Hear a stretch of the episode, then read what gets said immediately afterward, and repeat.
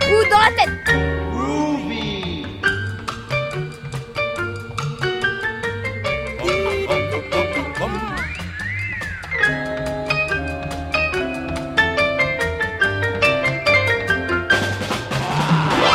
Et vive la récré des papous sur France Culture. François Strossard et la belle équipe vous saluent au menu de notre heure papou.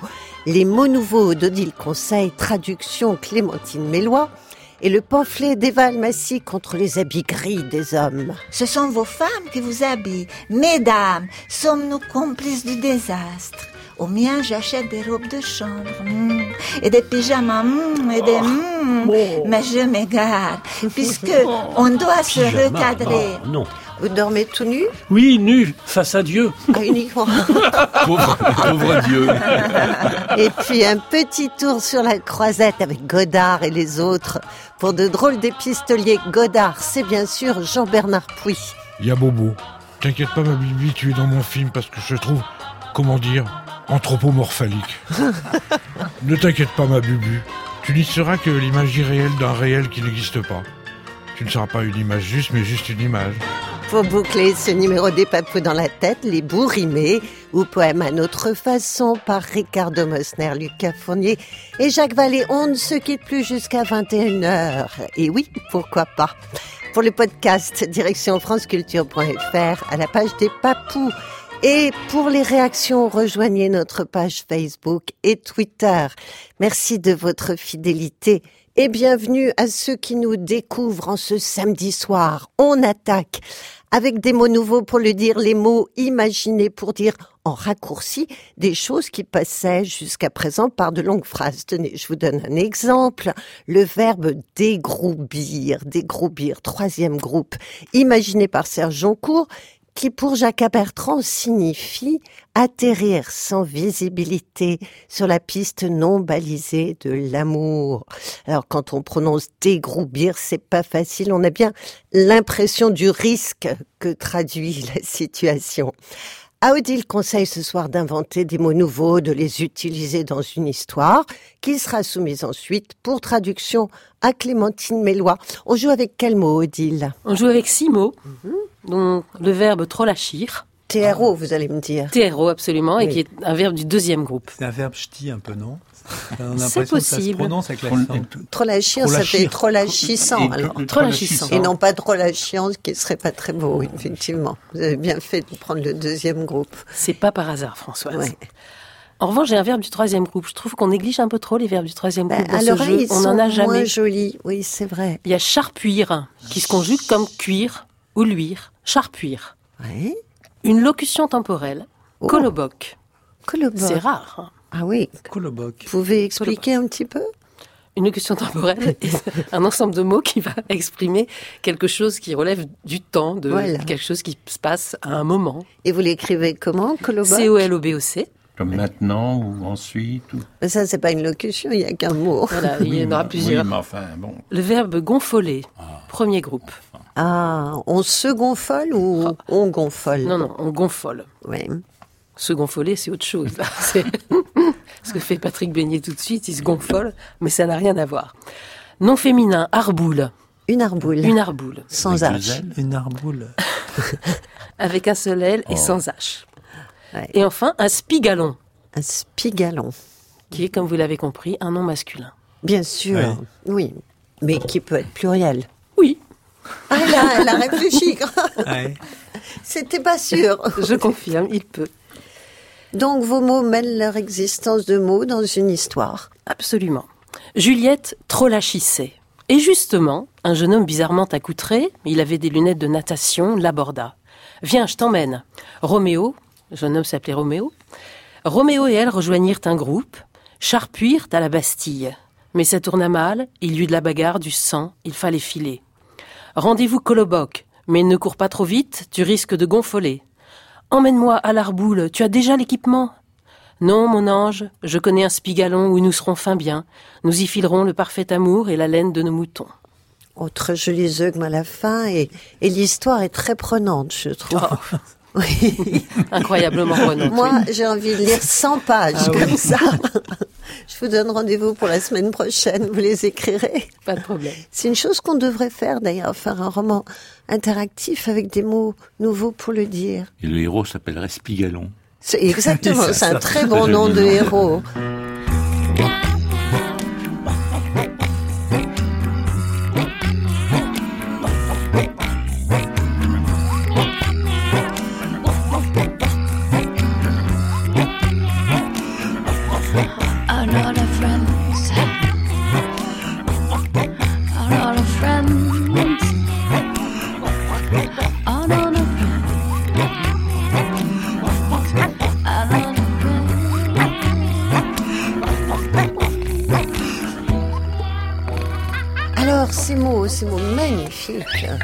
Trouvés, inventés par Odile Conseil, vous sont arrivés, Clémentine Mélois. Alors, vous avez joué avec, vous avez joué la- à la traductrice, c'était amusant.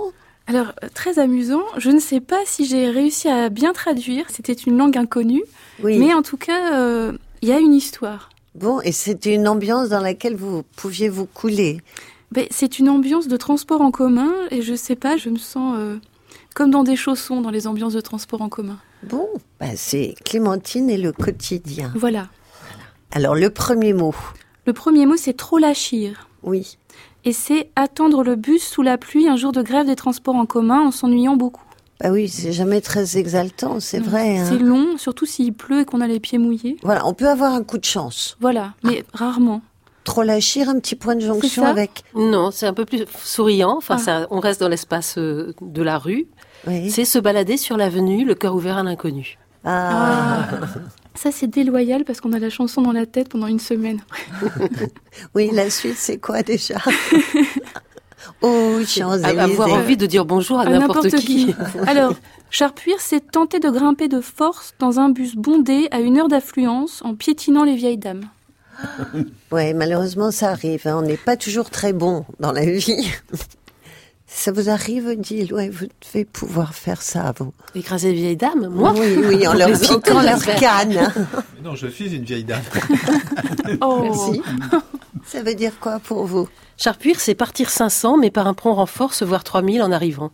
Ah oui, donc c'est pas si agréable. C'est cornélien. Ah bah si, quand on Si. veut aller à une manifestation, par exemple. Ah euh, oui, bien sûr, mais si on veut être le premier à l'ouverture des soldes, par exemple, c'est pas drôle.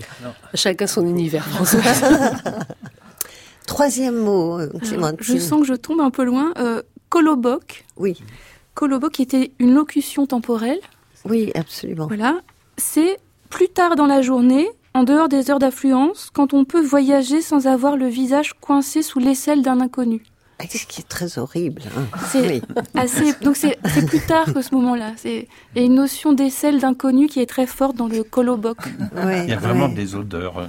ouais. mais c'est là qu'il faut être un peu plus grand que les Voilà. autres. quoi. c'est un avantage.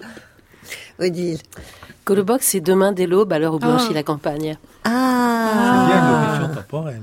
Absolument. Absolument. Ah, Absolument. Oui, et puis mettre Victor Hugo en raccourci, c'est aussi une bonne idée. hein. Après, on a gonfolé, Mhm. qui consiste à glisser sur le trottoir mouillé à cause de ses semelles en cuir et se casser les dents de devant. Ah, ça, c'est embêtant quand même. Euh, Oui. les ça glisse. Mmh. Ensuite, Oui, oui, il y en a plus beaucoup des semelles en mettre un cuir. petit patin. Oui, les- le patin, le patin évite le gonflage. Oui. Odile gonfolé. C'est arrivé tout couvert de rosée que le vent du matin vient glacer à son front. Je pour- vois que vous c'est très- de l'inspiration. Après, on avait l'arboule. Oui. C'est la piscine municipale la plus proche de son lieu de résidence, ouverte entre midi et deux, y compris hors période de congé scolaire. Ah, ça, c'est une chance. c'est rare, euh, hein, oui, oui. ça. Et, Il n'y en a pas beaucoup. Et en dehors des heures des pompiers, enfin. Voilà, Oui. ça se trouve en général avec euh, Et exclusivement ouvert entre midi et deux. exclusivement ouverte entre Oui. midi et deux, y compris hors période de congé scolaire. Donc il faut avoir une appli sur son téléphone pour trouver euh, l'arboule. euh, La plus proche de chez voilà, soi. idoine. L'arboule, alors, c'est quel verre, Odile? Il y a de l'eau aussi, c'est la mer qu'on voit danser le long des golfes clairs. J'étais pas très loin finalement. non, non. Ah, Effectivement. Et Après, enfin, on a euh, le spigalon. Oui. C'est un nom masculin. C'est un restaurant de fruits de mer et spécialité espagnole de type tapas qui propose une cuisine à la fois roborative et d'un excellent rapport qualité-prix. C'est intéressant, vous avez l'adresse? Il y en a quelques-uns, des, des spigalons, je peux, je peux vous en suggérer. C'est pas un héros, donc, le Spigalon, c'est un lieu. Et pour Oui, vous? c'est un lieu, en effet, c'est un trou de verdure où chante une rivière. Ah ben, on est impatient d'écouter vos histoires. Alors, d'abord, Ah, je- celle de la traductrice Clémentine Mélot. Le, le texte de la traductrice va être euh, tristement prosaïque par rapport à l'original. Euh, c'est l'autobus S à une heure d'affluence. Mm. Juliette attendait le bus sous la pluie, un jour de grève des transports en commun en s'ennuyant beaucoup. Et justement, un jeune homme bizarrement accoutré, il avait des lunettes de natation, l'aborda. Viens, je t'emmène. Roméo et elle rejoignirent un groupe, tentèrent de grimper de force dans un bus bondé, en piétinant les vieilles dames, à la Bastille. Mais ça tourna mal. Il y eut de la bagarre, du sang, il fallait filer. Rendez-vous plus tard dans l'après-midi en dehors des heures d'affluence, quand on pourra voyager sans avoir le visage coincé sous les selles d'un inconnu. Mais ne cours pas trop vite, tu risques de glisser sur le trottoir mouillé à cause de tes semelles en cuir et de te casser les dents de devant. Emmène-moi à la piscine municipale la plus proche, ouverte entre midi et deux, y compris hors période de congé scolaire. Tu as déjà l'équipement? Non, mon ange. Je connais un petit restaurant de fruits de mer et spécialités espagnoles de type tapas qui propose une cuisine à la fois roborative et d'un excellent rapport qualité-prix. Nous y filerons le parfait amour et la laine de nos moutons. Bon, il a raison, quoi. C'est mieux le restaurant que la piscine à l'heure du déjeuner, finalement. Alors, cette envolée poétique, il conseille. Donc c'est l'amour et la manif. Juliette se baladait sur l'avenue, le cœur ouvert à l'inconnu. Et justement, un jeune homme bizarrement accoutré, il avait des lunettes de natation, l'aborda. Viens, je t'emmène. Roméo et elle rejoignirent un groupe. Ils partirent 500, mais par un prompt renfort se virent 3000 en arrivant à la Bastille. Mais ça tourna mal. Il y eut de la bagarre, du sang, il fallait filer. Rendez-vous demain dès l'aube, à l'heure où blanchit la campagne. Mais ne cours pas trop vite, tu risques d'arriver toute couverte de rosée que le vent du matin viendra glacer à ton front. Emmène-moi à la mer qu'on voit danser le long des golfes clairs. Tu as déjà l'équipement? Non, mon ange, je connais un trou de verdure où chante une rivière, où nous serons fin bien, nous y filerons le parfait amour et la laine de nos moutons. C'est bien, alors évidemment, on peut hésiter hein, dans la vie entre le trou de verdure et le restaurant avec les tapas. Le restaurant euh, de tapas sert parfois un trou normand. euh, Oui, en ex- digestif, donc excellent, y a excellent. Puis il y a des moutons dans la cour. Toujours dans les restos de tapas, de toute façon. Vous opteriez pour quelle situation, Jacques Vallée On va le restaurant. Ah ben voilà, c'est près du cœur. Tout de suite.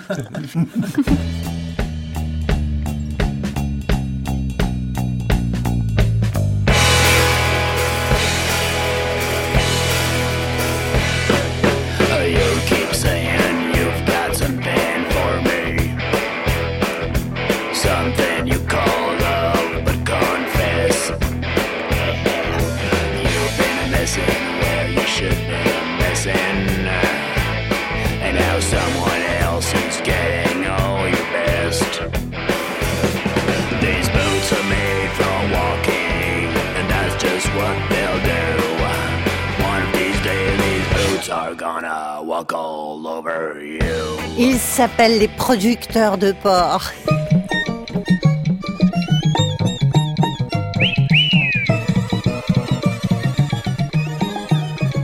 Moi, j'aime bien les papous dans la tête. Et oui, Nina, à suivre pour ce soir un pamphlet. Et pour le sujet choisi par Eva Almassi, le monde se divise vraiment en deux. Après tout, c'est naturel. Un coup de gueule est toujours clivant. On adhère ou pas Et justement, puisqu'il y aura un pas, c'est Gérard Mordia qui défendra le point de vue inverse en bon rhétoricien. Pour leur place à Eva et à son humeur chagrine par rapport à une certaine chose qui vous concerne de très près, messieurs. Vous avez écrit un pamphlet contre quoi, Eva Almassi? Contre les habits gris des hommes. Ah, contre les habits gris des hommes, mon Dieu. Noir.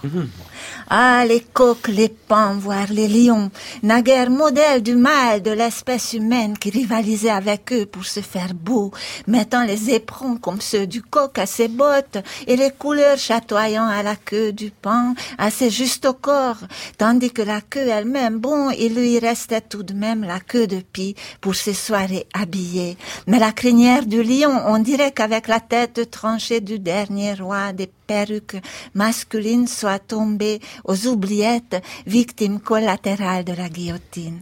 Mais pourquoi diable, et plus récemment, vous avez quasiment renoncé à porter le chapeau? Il faudrait une nouvelle révolution et en sens contraire pour redorer les blasons de la mode masculine, du moins celle occidentale, triste à mourir, messieurs. Où sont passées vos couleurs? Météo des villes, des campagnes à lire sur vos vestes et pantalons, du gris, du noir, du marron, tant qu'à faire. Voici l'accablant climat de vos toilettes. Et ce n'est pas le bleu marine ou carrément le kaki qui relèvera le bilan. À qui la faute? L'erreur est-elle historique ou biologique Une mutation darwinienne néfaste L'encéphalogramme plat des créateurs de mode, y compris Jean-Paul Gaultier avec ses kilts ou Karl Lagerfeld tel qu'en lui-même. La Fashion Week n'est pas le sujet. À qui vais-je devoir tailler un costard? Je n'en ai pas terminé avec mes doléances. La beauté masculine, je ne peux plus la voir comme peinture ou bien du fond des salles obscures contemplant les films costumés. Comme d'autres, vous peut-être regarderiez du classé X. Je m'extasie sur le pouvoir de séduction d'un mollet mâle galbé dans ses bas ou pour les parties d'anatomie placées un peu plus haut et qui seront mises en valeur par des choses lasses je veux dire, de guerre lasse. C'est bien un peu après Napoléon Bonaparte que tout était fini. Vous voilà, me voilà. Regardons les choses en face. Aucun de vous ici ne porte de bottes, ni de gants d'ailleurs, fleurant bon le cuir de Russie. Pantalon, chemise, veste ou blouson. S'il vous restait au moins la blouse, naissait plutôt le blouse. Pour seul ornement, une éventuelle cravate. Et ce qui plaît aux filles, summum d'érotisme, une cravate un peu desserrée, une chemise déboutonnée au cou, libérant une paume d'Adam. Ah, mais sans remonter à, mais sans remonter à Adam et Ève. Si on pouvait au moins vous remonter les bretelles. Vous en êtes bien revenu il y a peu, mais ça, je n'ai pas aimé aux barbes du 19e siècle. Mais un seul député à l'Assemblée nationale porte la lavalière. Je passerai sous silence celui qui porte le maillot de foot ou celui naguère avec son col Mao. À ce réquisitoire, il ne manque pas un bouton de guêtre. Bon débarras, mais où avez-vous égaré vos boutons de manchette et vos pochettes assorties, sauf Patrice Delbourg, Voilà. pour ne pas le nommer papou haut en couleur qui mérite mention. Et vos jaquettes, le cercle d'or qui brillait à l'oreille de Shakespeare ne tente plus que les chanteurs en matière de bijoux au mieux. Gardez-vous plus ou moins fidèlement au doigt vos alliances. Ray-Ban, Rolex ne seront que bling bling. Est-ce une question d'économie? Prenez une rue commerçante. Au bas mot, 19 boutiques sur 20 pourraient-elles encore s'appeler au bonheur des dames, à Paris ou bien à Milan, al paradiso delle signore. Vêtements, sous-vêtements, accessoires, esthéticiennes, coiffeurs, bijoutiers, tous pour une et un ou deux pour vous tous. C'est fort peu et c'est fort dommage. Rachetez-vous une conduite chez les concessionnaires. Les stéréotypes ont la peau dure, mais il est vrai que les habits d'hommes sont rasoirs. Ok. Un jean délavé est sexy. Le concours de t-shirt mouillé version masculine, autrement dit mouillé de sueur sous vos bras, l'est un peu moins. Parce que, croyez-vous, vous valez bien avec vos capuches de doudoune et de survêtements, les hauts de forme de jadis, au minimum le charme british des chapeaux melons et bottes de cuir. En somme, Dès les années folles, vous avez cessé d'être foufou, sauf dans la cage aux folles, qui n'est pas non plus mon sujet. Ce sont vos femmes qui vous habillent. Mesdames, sommes-nous complices du désastre? Au mien, j'achète des robes de chambre, hmm, et des pyjamas, hmm, et des hmm, mais je m'égare, puisque on doit se recadrer. non. On doit se recadrer sur nos miroirs et au lieu de col roulé existentialiste et autres manteaux, enfin revenir à nos fondamentaux. Messieurs, déshabillez-moi et déshabillez-vous. Je trouve qu'elle a raison, Eva. Je regarde la table, là. Ouais, non, bleu marine et bon. bleu ciel. Il y a une petite... Mais euh, Eva. hein, euh, Ricardo Mosner est tout en noir et gris. Gérard Mandia tout en bleu. Euh, Hervé Le Tellier total gris. Et vous, heureusement, Patrice Delbourg, chapeau jaune, pantalon déluré. Enfin, de là à faire l'éloge du pyjama, excusez-moi. Ah non, Ah. le pyjama, mais quelle horreur. Moi, je vais faire un pamphlet contre le pyjama. Ah oui, je, moi, je vais écrire tout de suite contre le pyjama. Enfin, Cary Grant en C'est quoi un pyjama c'est assez mignon. hein. Et Ah c'est c'est sexy. Sean Connery, Cooper oui. Mais le Paul Prévost en pyjama. C'est Oui. moins bien, Paul Prébois, oui. Le problème n'est pas le pyjama. Oui, exactement. Excusez-moi, mais vous venez de faire la démonstration que la Si, question n'est pas là. Gérard Mandia, je vous demande pas si vous portez un pyjama de temps en temps, même quand il fait très froid. Même quand il fait très froid. Vous Parce que pour moi, le, pyjama est l'incarnation même d'abord de la déportation, de la vieillesse et de la mort. Donc je vais pas me mettre, Et alors? je vais pas me mettre une chose comme ça sur le dos. soie, Hein? En Sur soie. les fesses, quand même. Non, non. Vous dormez tout nu? Oui, nu, face à Dieu. Ah, Uniquement. Pauvre, pauvre Dieu. Quelle image. Déesse. Alors, qu'est-ce que vous répondez à Eva qui se plaint quand même de, de la grisaille, de la bleusaille, de l'habit masculin en général? Bah, J'ai réfléchi à cette question parce que, au fond, qui dira un jour euh, la beauté euh, du gris, euh, des noirs profonds, des hachurés, des ombres délicates telles qu'on peut les voir, par exemple, dans tout l'œuvre gravée de Rembrandt. Et puis, Ou 50 nuances de grès. ne rentrons pas dans les vulgarités, je parle d'art. Qui dira aussi, pareil, la douceur, la luminosité, la transparence des bleus chez Joachim Patinir, sans parler euh, du célèbre euh, monochrome bleu de Klein. Oui, mais euh, ce sont les couleurs là dont vous Oui, parlez. mais, Ce n'est je- pas le vêtement masculin. Oui, mais j'y viens. Et on pas le cas. Oui. Et qui dira aussi euh, les brins chaleureux, les vernissés, les automnes crépusculaires de Corot.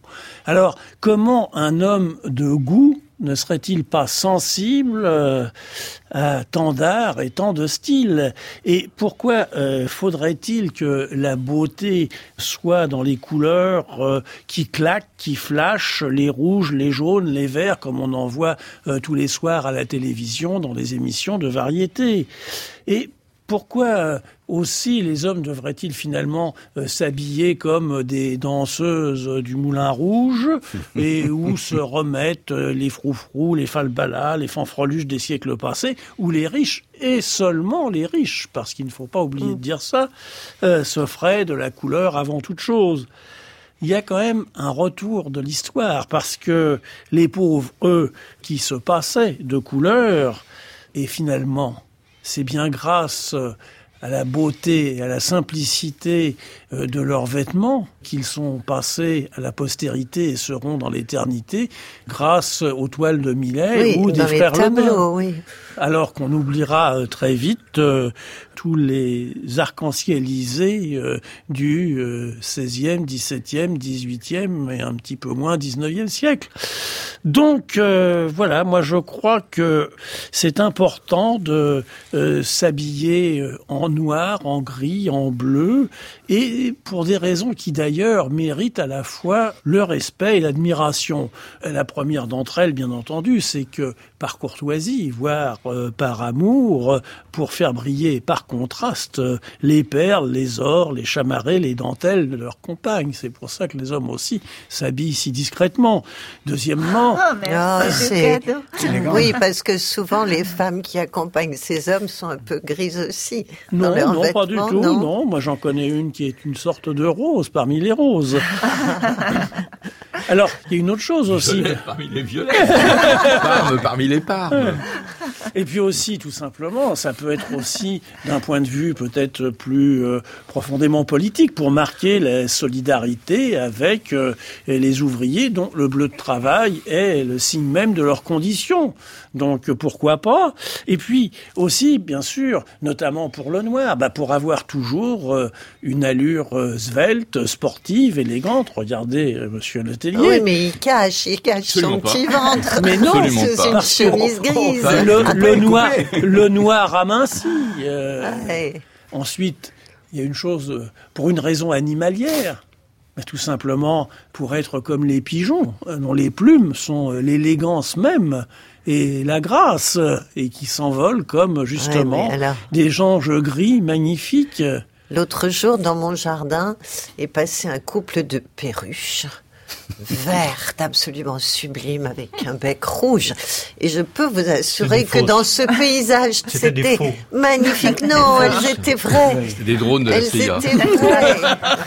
Échappés. Moi, je suis pour la Ou alors couleur. c'est des babouins du Mais alors, moi, moi, je pense que l'idéologie vous aveugle. Oui. Euh, je pense que tout cela euh, se tient et mérite, comme je l'ai dit, mérite respect et admiration. Et alors, vous diriez que Hervé Lutil a plus de classe que Patrice Delbourg, qui a souvent un chapeau jaune, un Nous pantalon vert et de la couleur, quoi. Et je sais que c'est une décision que vous avez prise il y a quelque temps, Oui. Patrice.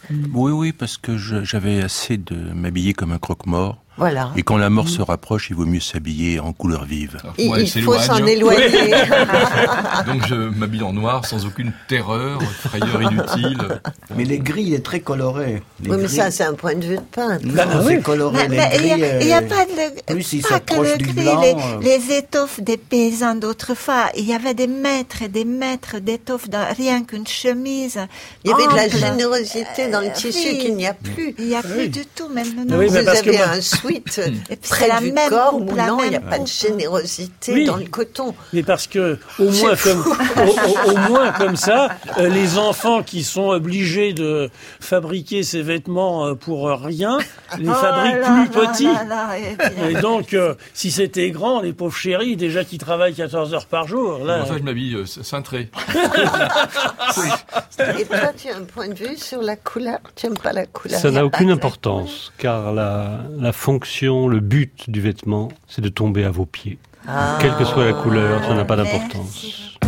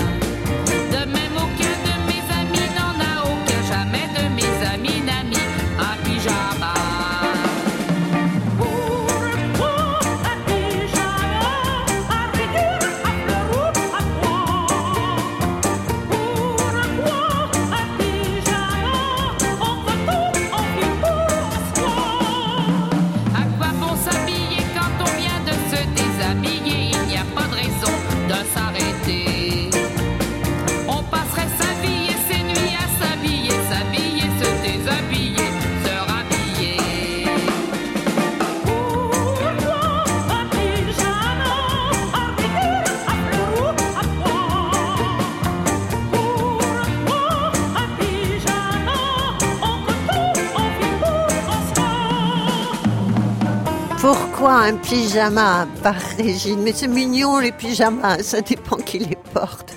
Les papous, c'est dans la tête et sur France Culture en podcast aussi. Au micro, François Strossard et la bande des papous du samedi soir. À suivre jusqu'à 21h comme un parfum de Cannes. Et rime de hasard pour poème à notre façon avec Ricardo Mosner, Lucas Fournier et Jacques Vallée comme un parfum de Cannes. C'est l'époque du festival, et oui, sur la croisette, ce mélange star et touriste avide de selfies.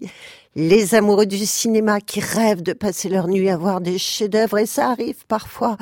Et nous, au Papou, nous jouons avec des gloires du grand écran passé, présentes, pour un échange de lettres entre trois drôles d'épistoliers dans l'ordre, Jacques Jouet, qui doit imaginer une situation des personnages, imaginer ou piocher dans le réel, et écrire à Lucas Fournier, deuxième personnage, à propos du troisième rôle qui sera endossé par Jean-Bernard Puy.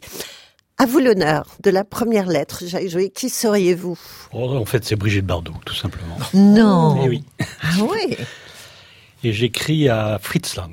Ah, Carrément, On oui. est juste avant le, le début du tournage du Mépris Ouais. de Jean-Luc Godard.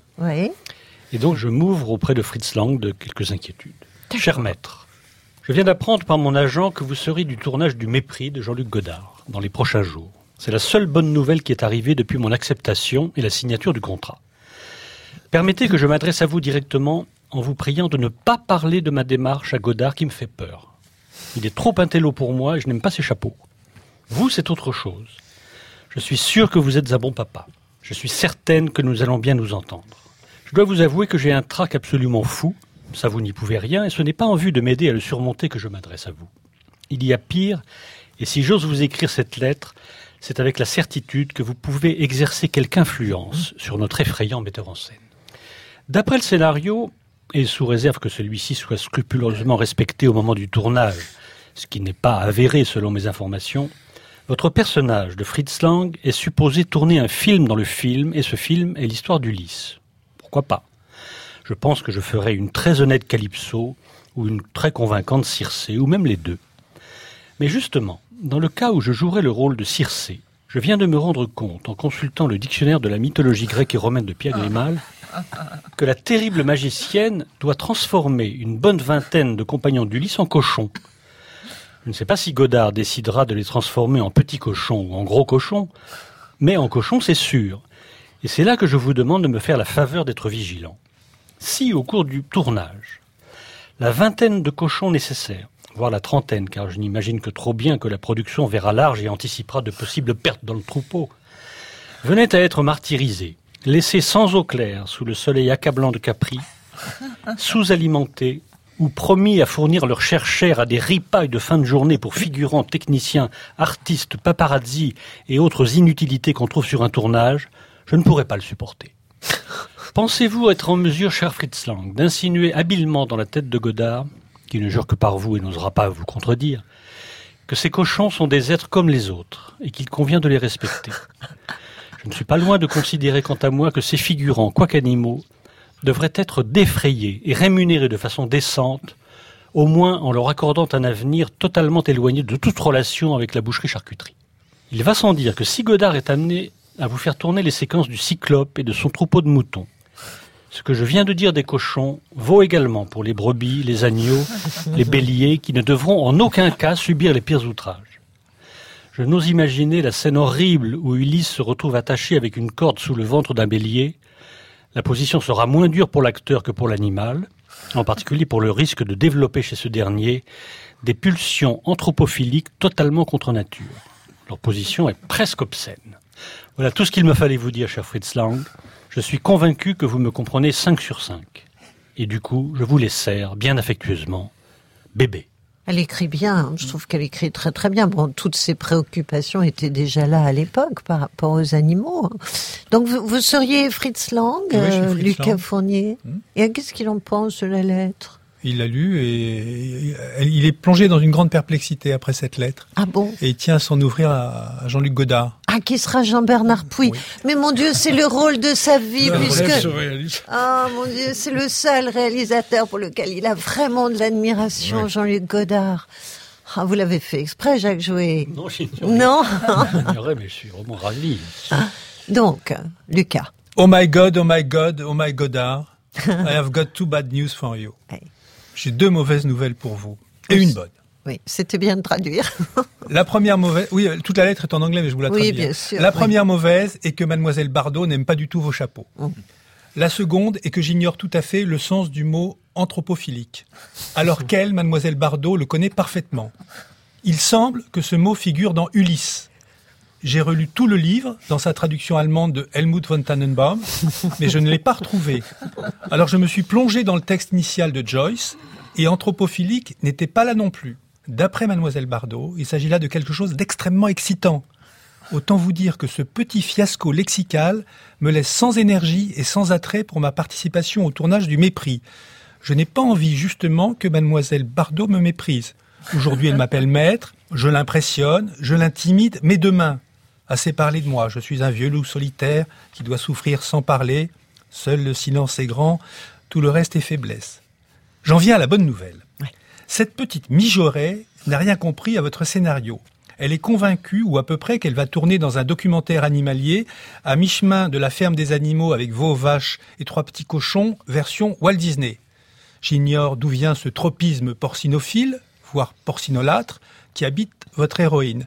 Il me semble en tout cas que cette personne est plus portée sur Carpaccio que sur Moravia. Peut-être est-ce à cause de ses pulsions anthropophiliques Bref, la bonne nouvelle, c'est que cette créature n'a rien à faire dans le film et qu'il est mieux de le savoir avant de commencer à tourner. J'ai adressé son contrat à mes confrères de Heimat Film, qui préparent une comédie musicale bavaroise, La petite jeune fille dans la prairie. La fraîcheur candide de notre ami de la charcuterie vivante s'y trouvera fort aise, et je m'éviterai ainsi tout contact avec cette petite écervelée qui prétend critiquer votre chapeau et pointer mon ignorance, bref, qui nous méprise tous les deux. On prendra Romy, elle joue bien, et elle parle bien l'allemand, contrairement à Mademoiselle Bardot. Ou alors Anna Karina, votre ah amie là Fritz. là, quel cadeau à Jean-Bernard Pouy. Un petit PS quand même. Savez-vous pour de bon ce que signifie anthropophilique? Donc Jean-Bernard Pouy, Jean-Luc Godard Dommage, j'arrive pas à l'imiter, mais. reçoit cette tellement- lettre. Vous êtes touché. Ah oui, oui, quand même. Ouais. Et Jean-Luc Godard, touché, il est euh, touché aussi. illégalement touché, lui. euh, enfin. Et alors, qu'est-ce qu'il fait? Mais il écrit à Bardot. Direct. Bah ouais. Pourquoi se gêner Mon cher bébé, il y a Bobo. T'inquiète pas, ma bibi, tu es dans mon film parce que je te trouve, comment dire, anthropomorphalique. ne t'inquiète pas, ma bubu. Tu n'y seras que l'image irréelle d'un réel qui n'existe pas. Tu ne seras pas une image juste, mais juste une image. Tu n'y seras pas puisque tu y es. Tu seras la seule qui parle au milieu des cochons, qui sont tous les hommes, qui pourtant sont des porcs. Une femme dans chaque port, au groin du feu. Ce qui m'intéresse, ce qui m'intéresse, c'est la langue. C'est pourquoi j'ai demandé à Fritz de participer. Et surtout la langue de porc. Tu ne seras que le filet mignon. Tu seras la côtelette d'où est sortie la femme. C'est pour cela que je veux filmer tes côtelettes à toi. Et dans les Chines. Car la Chine est l'avenir du monde. Sais-tu qu'en Chine, il y a plus d'êtres humains que de cochons? C'est en pensant à la Chine et non pas à Homère que l'on devrait, nous, occidentaux, appeler au père, que j'ai décidé de ne pas faire un film cochon, mais un film porc. Un film où chaque cinéphile pourra accoster, jeter ses amarres et t'admirer, toi, bébé, bibi, bobo, baba. Toi. Et, si c'est pas d'accord, c'est du pareil au même. Le cinéma, nommons-le simplement C. Tu seras, naïade suprême, l'eau du C. L'eau du C, ce liquide dans lequel le réel se noie, l'irréel boit la tasse, l'eau qui trouble le meilleur des alcools, et surtout l'eau de l'Achéron, l'eau du Lété, le vif courant de notre enfer moderne. Et redevenant poétique, au prix où tu es payé, t'as vraiment pas intérêt à nous mettre des bâtons dans la roue, car c'est la roue de l'histoire du cinéma qui se met en branle. Jean-Luc. Oh là là, c'est envoyé. Hein. Et il parle pas du tout d'Anna Karina. Non, ben, euh, non, parce que quand elle est pas là, il n'en parle pas. Non, mais il aurait pu prévoir un remplacement finalement. Oui, mais il préparait Pierrot le Fou, donc il avait... euh. Ah oui, il l'avait dans les miracles non, mais il a fait Pierrot le Fou parce qu'Anna Karina le quittait, hein. Donc Oui. elle avait peut-être déjà commencé, là. C'est Ah. pour ça qu'il n'en parle pas. Ah oui, non, mais il est très très précis sur le sujet, Jean-Bernard Pouy. hein. Sur la côtelette. Ouais. Euh, Qu'est-ce qu'elle en pense, bébé, Jacques Jouet? C'est incompréhensible. Quand j'ai, reçu la lettre de Jean-Luc Godard, je pensais que c'était une lettre de licenciement immédiat. Et là, euh, ben, je, oui, je vais la relire. Bah oui, je crois qu'elle le mérite. J'allais rue du Cherche-Midi, il allait dans le sens inverse. Ce lundi, au milieu de l'averse, je portais le poids de ma vie.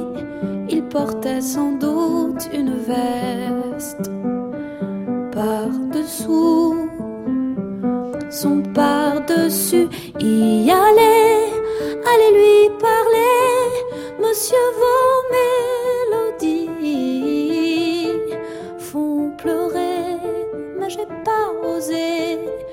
Souchons sous la pluie.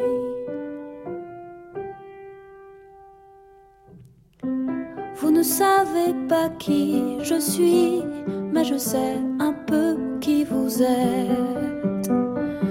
Où je suis, à travers vous peut-être, en traversant j'ai dit merci, mais je n'ai pas levé la tête j'ai rougi d'avoir rougi. Y aller, aller lui parler, monsieur, vos mélodies font pleurer, mais j'ai pas osé. Souchon sous la pluie, y aller, mais j'ai pas osé. Souchon sous la pluie j'ai croisé, décroisé tant de chansons depuis.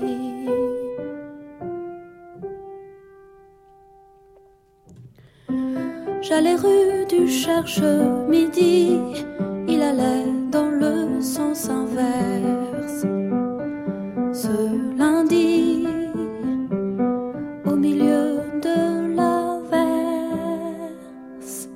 Camille, Souchon sous la pluie. Les papous, c'est dans la tête et c'est sur France Culture, place au bout rimé.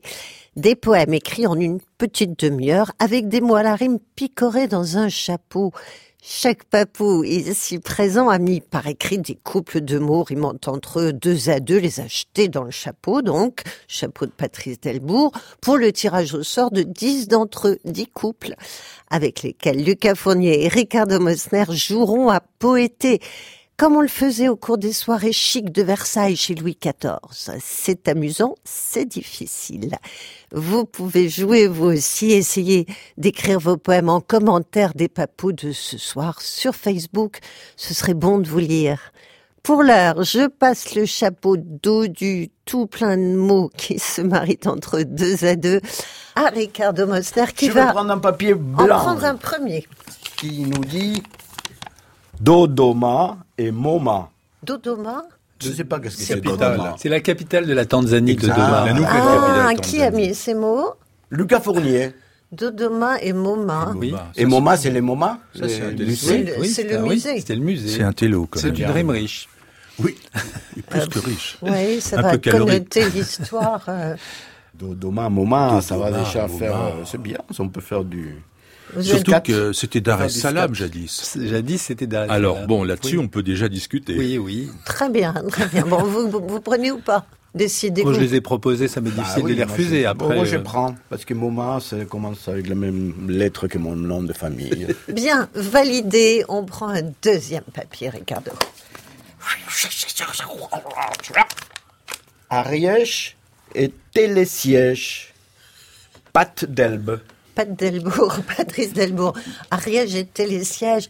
Télésiège, c'est bien. Ariège, Oui. ça, vous avez déjà Dodoma. Avec, Ah, la, moi, c'est avec la. Tanzanie, ça va très bien, Moi, ça, moi, le. Je préfère Ariège que télésiège. Il y a des dragons en Tanzanie. Vous prenez ou pas Non, non, non, télésiège, non. je prends Télésiège, j'aime pas. télésiège, non, non. Ariège, j'aime bien Non, le non. télésiège. Bon, alors on refuse. Trois, trois. Allez, deuxième papier.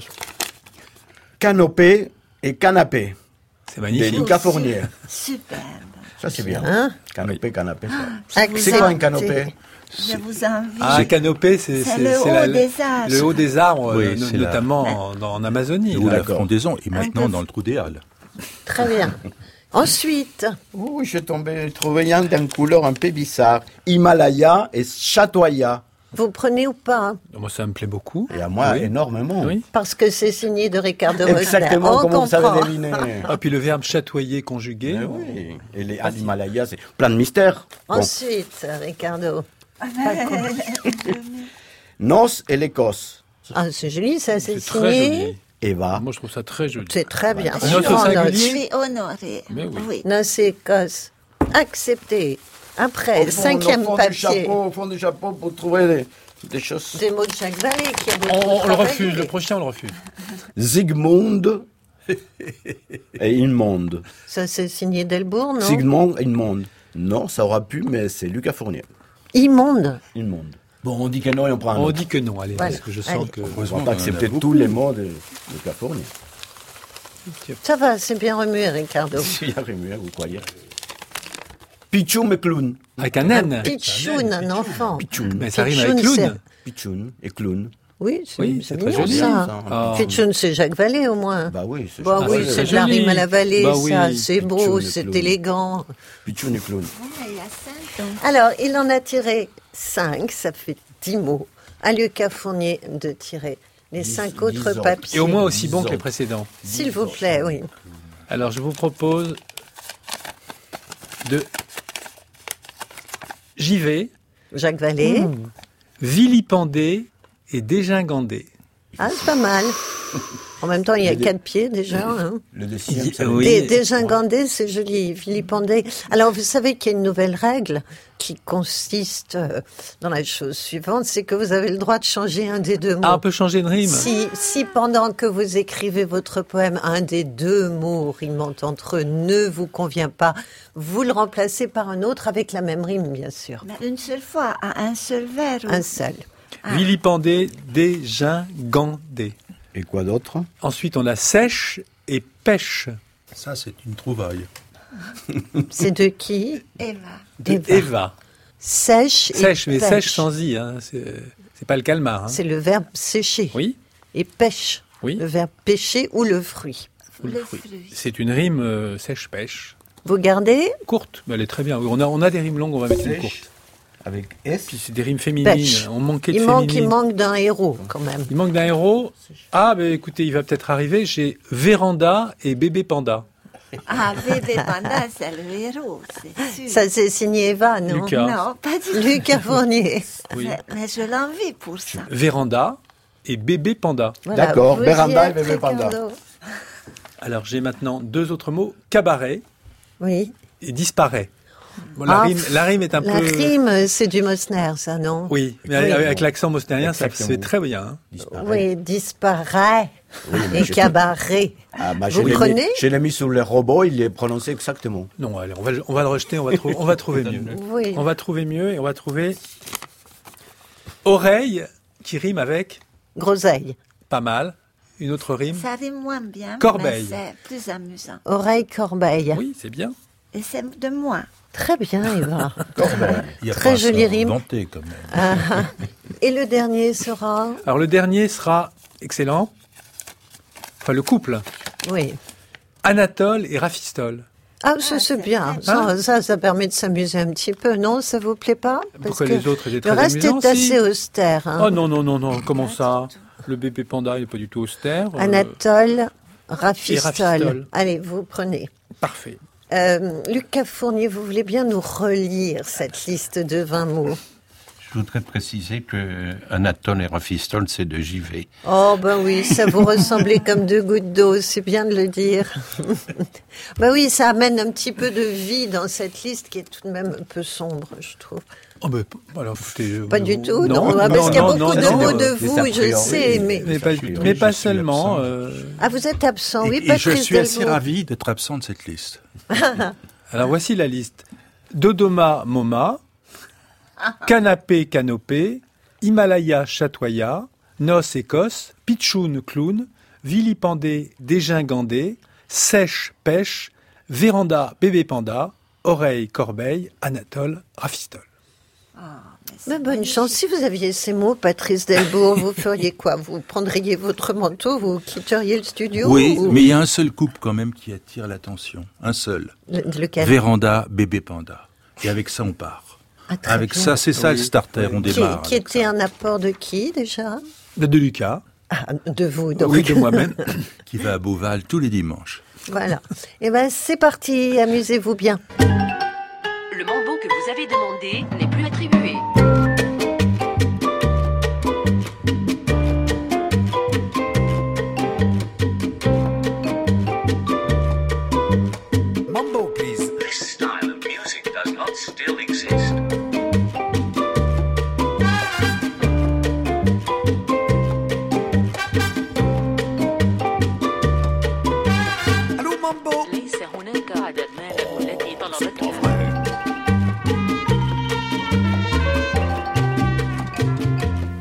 C'est l'heure, Ricardo Mosner, Lucas Fournier. On vous retrouve avec les 20 mots magnifiques, un petit peu exigeants que vous aviez tirés au sort. On veut bien réécouter la liste, Lucas. Alors Dodoma Moma, Mhm. Canopé Canapé, Himalaya Chatoya, Noce Écosse, Pichoun Clown, Vilipendé Dégingandé, Sèche Pêche, Véranda Bébé Panda, Oreille Corbeille, Anatole Raphistole. Alors, tout à l'heure, juste avant la petite musique que nous venons d'écouter, Patrice Delbourg disait qu'il partirait du bébé panda pour écrire son histoire. Mais euh, Patrice Delbourg n'a pas joué avec vos mots, Ricardo Mosner, Lucas Fournier. Vous êtes parti de quel couple de rimes, Ah, Ricardo je l'avais pas entendu, mais alors il m'a influencé parce que je suis parti du bébé panda. Ah, très bien. Donc vous partez du bébé panda qui donne son titre au poème ou pas? Oui. Ça s'appelle Du miel et de la cirrhose. Et de la cirrhose De l'assurance Cirrhose. Une cirrhose. Ah, la cirrhose. La cirrhose du foie, quoi. Oui. D'accord, c'est comme ça, c'est votre façon de partir du bébé panda. Non, c'est la- Non. c'est le nom de la maison d'édition et j'ai fait un, un- un petit hommage. D'accord, et donc c'est un poème qui figure dans un recueil de poésie, puisque vous êtes poète à vos heures. Oui. Euh, le titre du recueil, Ben, c'est Drame touristique et c'est un recueil de mes voyages en Tinder. En Tinder. Oui, c'est une chance. Alors, bon, je suis à côté de vous, je vois que les lignes sont très pleines. Vous avez fait un choix d'alexandrin un peu extraverti. Oui, oui, c'est C'est ça. c'est extensible. D'accord, allez, on vous écoute. Dans un triste et sombre manoir de l'Écosse, doit se dérouler inattendu et impossible noce. Ce pauvre monsieur, toujours sous sous sa véranda, à qui par son stupidité et sa gloutonnerie on nomme bébé panda, c'est le mec qui va se marier. Eh oui, mon pichoun. Ouais. Lui, ce pauvre gars, avec son bide, sa moumoute et son air de clown. La future mariée, une femme dissipée, Vicenta, vient du Dodoma. Le nounours a rencontré la belle africaine au MoMA. Bah, c'est bien, on fait des parfait. très bonnes Oui, rencontres c'est au très, moment. très, très Ah, car, oui. car les deux travaillent dans l'Agence internationale du tourisme Anatole. Lui en France, elle en Tanzanie, où sa mère sorcière les malades rafistole. les pandas et Vicenta voyagent tout le temps, pour des vrais ou sur un canapé. Les bébés pandas fait les guides en forêt, ivres, en planant les yeux fichés vers la canopée. Oui. Non, mais pas respect de la Pourquoi contrainte. pas, oui, pourquoi pas. respect, respect du sens du mot. Les pauvres pandas souffrent maintenant. Ils organisent un tour dans l'Himalaya. Loin de sa dame, qui se promène avec un artiste conceptuel aussi rencontré au moment qu'il a chatoya. Il l'a chatoyé. Ah, c'est joli. Ah, qu'il a chatoyé, c'est magnifique. Il, il chatoya sa dame. Oui, les femmes qui font du tourisme, ils aiment beaucoup se faire chatoyer. Alors, cette histoire, c'est suggéré au début, c'est un drame. Les pandas vilipendés, plein d'alcool et du miel à glisser en bas de la montagne où il est complètement dégiganté. Il est désespéré pour arriver en Écosse où l'attend sa Vicenta à la peau de pêche. Mais il est cassé, les gros pandas, au fin fond des Landes, le cœur meurtri et la gorge sèche. En se souvenant du tableau de Vincent Van Gogh, en offrant, il coupe son oreille. Il la donne à une fourmi voyageuse qui a sa fiancée et l'a donnée dans une corbeille. C'est très De élégant mariage, de sa oui. part. hein. Il pouvait Oui. pas faire d'autres choses. des fois. C'est un scénario de film. hein. Ah, c'est magnifique. Il y a beaucoup plus de vin vert, mais, Non, mais- mais ça, c'est pas grave. Il y a des mots qui non reviennent. Le mot non revient plusieurs fois, et c'est très bien parce que c'est hommage à ou hommage au. Et on dit pas des gigandés, quoi que ce soit joli. hein. On dit Ah, on plutôt dit des gingandés, Ah, mais j'écoutais le robot, là, il doit être un robot argentin. des gigandés. Mais euh, on prend ce mot. C'est très charmant. Et donc, Ricardo Mosner, on dirait que votre livre serait sorti. Ah oui. Oui, drame touristique, avec son titre bizarre, Mes voyages en, en Tinder, et que Jacques Vallée l'aurait lu. Et bon, Jacques Vallée, vous savez, vous le connaissez, il fait plein de petits boulots pour vivre, comme vous tous. D'ailleurs, pas moi, j'ai pas le temps, mais vous, vous faites plein de boulots pour vivre. Et il fait des critiques. Et puis, comme c'est notre poète, bah, il est très bien placé pour faire une critique de votre poésie si mosnérienne. Alors, qu'est-ce que vous avez pensé de ce qu'il a écrit? Ben, j'ai découvert euh, mes voyages en Tinder d'un certain Ricardo Mosner. Oui, euh, Je ne connaissais pas ce poète et d'emblée, je le placerai parmi les poètes majeurs de sa génération. De sa C'est- génération. Ah, hein. non. C'est-à-dire un poète interdit aux mineurs. Car son lyrisme audacieux vous emmène aussi bien en haut de l'Himalaya que sur la canopée des forêts africaines, brésiliennes, canadiennes. Mais c'est pour faire chuter ces héros qui vont de déchéance en déchéance au bout de la nuit. Ainsi, son drame touristique inaugural vous emplit d'effroi lorsqu'un gros écossais, associé à l'image du panda, toujours dans les vapeurs de l'alcool, finit dans un ruisseau de Calcutta. Ce poème sublime commence par une lune de miel arrosée et s'achève dans une coupe de fiel avec une oreille coupée. Ce poète marie à la fois la philosophie d'un Baudelaire aux fantaisies d'un Van Gogh. Vous avez droit, tour à tour, dans ce recueil, à un Chinois transformé en hippopotame qui passe d'une fumerie d'opium à une balade en ballon au-dessus du Kilimandjaro, ou encore une certaine Thérèse qui quitte Lisieux pour se retrouver poursuivie avec un groupe de girafes dans un safari africain. Pour donner une idée de la force poétique de ce verbe, sachez que chez Mosner, on ne fait pas l'amour, on chatoie. on, on ne dort pas, on chenille. On ne boit pas, on luciole. On ne se promène pas, on se pivoine, etc. Ce livre deviendra-t-il un livre de chevet indispensable? J'en suis convaincu. Oh, c'est éblouissant, hein. vous, vous êtes très flatté, Ah bah Ricardo oui, oui, maintenant je, bah, j'ai acheté tous les journaux, je vais les envoyer. Mais euh, c'est quelle revue, justement Oui, où travaillez-vous, Jacques Vallée? Dans une revue de poésie qui s'appelle Les Lucioles.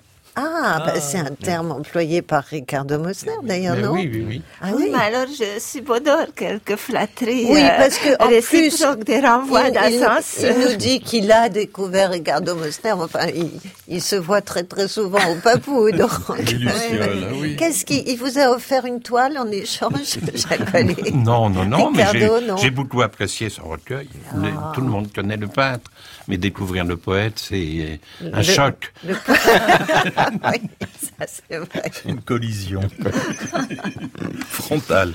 Il faut passer après Ricardo Mosner, Oui. Lucas Oui, Fournier. c'est Ce pas n'est pas simple. simple. Il a sa façon de traiter la poésie, évidemment, avec son accent. euh, Il fabrique de la couleur, il fabrique de l'image.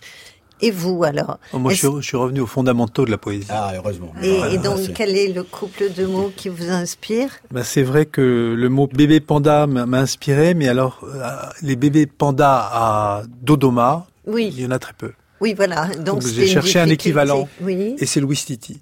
Ah oui. Ah, très bien. Et, et est-ce qu'il y a des mots qui vous ont un peu bloqué dans l'histoire que vous aviez en Eh tête? bien, c'est Anatole et Raphistole. Ah, ça- c'était pas très exotique, oui, Non, par rapport au reste, mais- oui.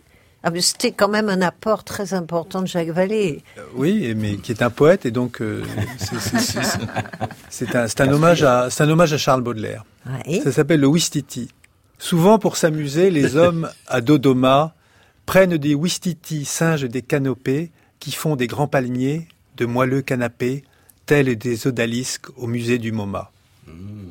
À peine les ont-ils jetés dans des corbeilles que ces rois des forêts, maladroits et pitchouns, baissent piteusement leurs petites oreilles, comme un cancre apeuré, cherchant à faire le clown. Ce primate gracieux, il n'est pas à la noce, et que ses bras sont maigres et tout dégingandés. L'un couvre sa tête d'un bas en fil d'Écosse, l'autre mime en criant des mots vilipendés. Le Wistiti si triste songe au bébé panda, que chacun adorait, dont le nom chatoya, qui fait rêver les femmes au fond des vérandas et les marcheurs farouches devant l'Himalaya. Le poète est semblable à ce singe sans pêche. Il prend des bouts de verre et il les rafistole. Il se rêvait Arthur, mais il n'est qu'Anatole. Il veut écrire encore, mais à la fin, il sèche. On l'attendait, bravo. oui. J'ai rarement entendu aussi beau. C'est vrai. Je suis totalement sous l'émotion. Vous voulez dire au papou? Dans la vie. En général. Dans la vie, oh, c'est formidable. Et dites-moi, ce, ce poème, le Wistiti, figure bien sûr dans un recueil. Oui, oui, qui s'appelle Les singes en hiver.